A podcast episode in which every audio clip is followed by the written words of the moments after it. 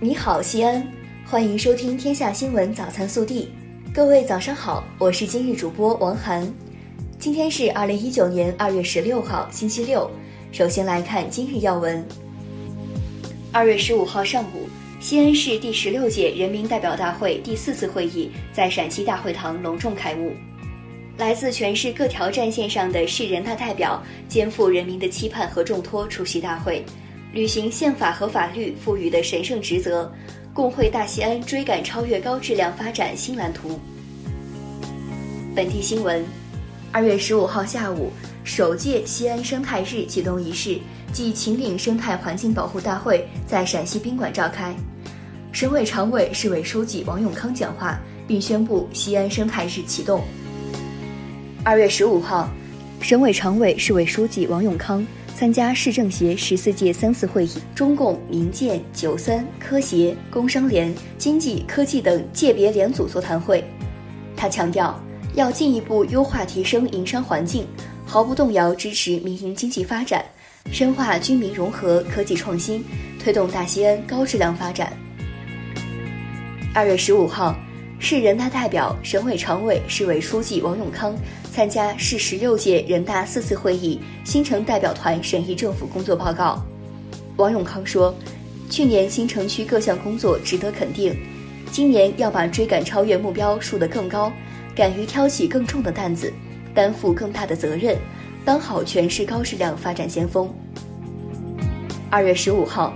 省生态环境厅召开了二零一九年全省生态环境保护工作会议。记者从会议上了解到，二零一八年西安市空气质量改善程度居全国一百六十九个重点城市前二十位。记者十五号从西安市人社局获悉，根据陕西省人社厅关于调整最低工资标准的通知要求。西安市部分区县的最低工资标准地区类别和各类区最低工资标准随之调整，其中一类工资区全市制用工最低工资标准为一千八百元每月。昨日，记者从省教育厅获悉，二零一八年陕西省高校毕业生就业质量报告发布，报告显示，全省高校毕业生初次就业率为百分之八十九点三二。本科生就业率最高为百分之九十一点二五。记者从陕西应急管理了解到，为深刻汲取神木市百吉矿业有限责任公司李家沟煤矿幺幺二重大事故教训，近日省政府下发通知，即日起至二零一九年六月底，在全省开展各类煤矿安全大整治，对问题煤矿将停产停工整治一批，关闭淘汰取缔一批。严厉惩处问责一批，挂牌督办曝光一批，坚决遏制煤矿安全事故。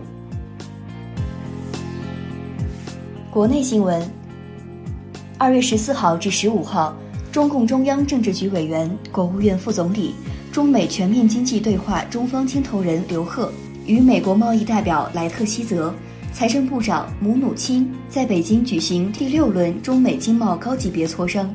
双方就主要问题达成原则共识，并就双边经贸问题谅解备忘录进行了具体磋商。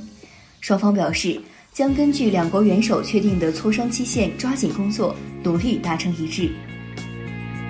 外交部发言人耿爽十五号在例行记者会上回应日本伊藤忠商事的一名员工被中国安全部门逮捕一事时表示，中方依法对涉嫌违反中国法律的日本公民进行处置。并根据中日领事协定相关规定，与日方保持着畅通的领事沟通，为日方履行领事职务提供必要协助。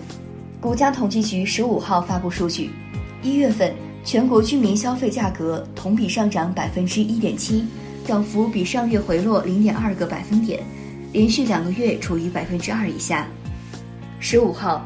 中国国家航天局、中国科学院和国际天文学联合会联合发布嫦娥四号着陆点及其附近五个月球地理实体命名。嫦娥四号着陆点命名为天河基地，着陆点周围呈三角形排列的三个环形坑，分别命名为织女、河谷和天津。着陆点所在冯卡门坑内的中央峰命名为泰山。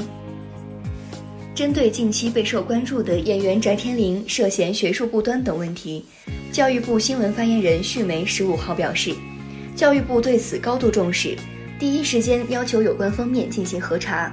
北京市有关方面也在督促指导北京电影学院开展调查，北京大学也开展了相关的核查工作。近日，有网友反映称，华南理工大学计算机科学与工程学院教师涉嫌在研究生复试后篡改八位考生成绩，并称五人调高成绩后被学校录取。十四号，华南理工大学新闻中心称，学校已成立工作组进行调查。目前，张军、练伟杰、杨毅仁、于志文等涉十四人已停职并接受调查。日前，在大连开往满洲里的二六二三次列车上，持无座车票的男子徐某霸占他人座位，列车长沟通无果后向乘警求助，徐某仍拒不让座，还提出让乘警找座。随后。乘警将其带离，在鞍山站将他带到车站派出所。目前，徐某因涉嫌扰乱公共交通工具秩序，被依法行政拘留。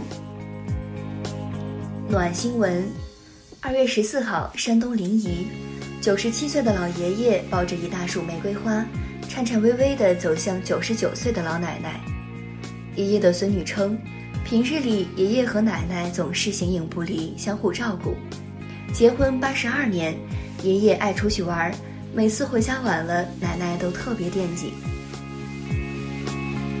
微调查：开学第一天，杭州第十中学将学生笑脸做成笑脸墙迎接同学。据校方统计，越是低年级笑得越自然，嘴巴咧得越大。随着年纪上升，孩子笑容的愉悦程度也在下降。有些初三学生的照片仅微微一笑。你怎么看？西安年最中国，欢迎您来大西安过中国年。更多精彩内容，请持续锁定我们的官方微信。我们明天不见不散。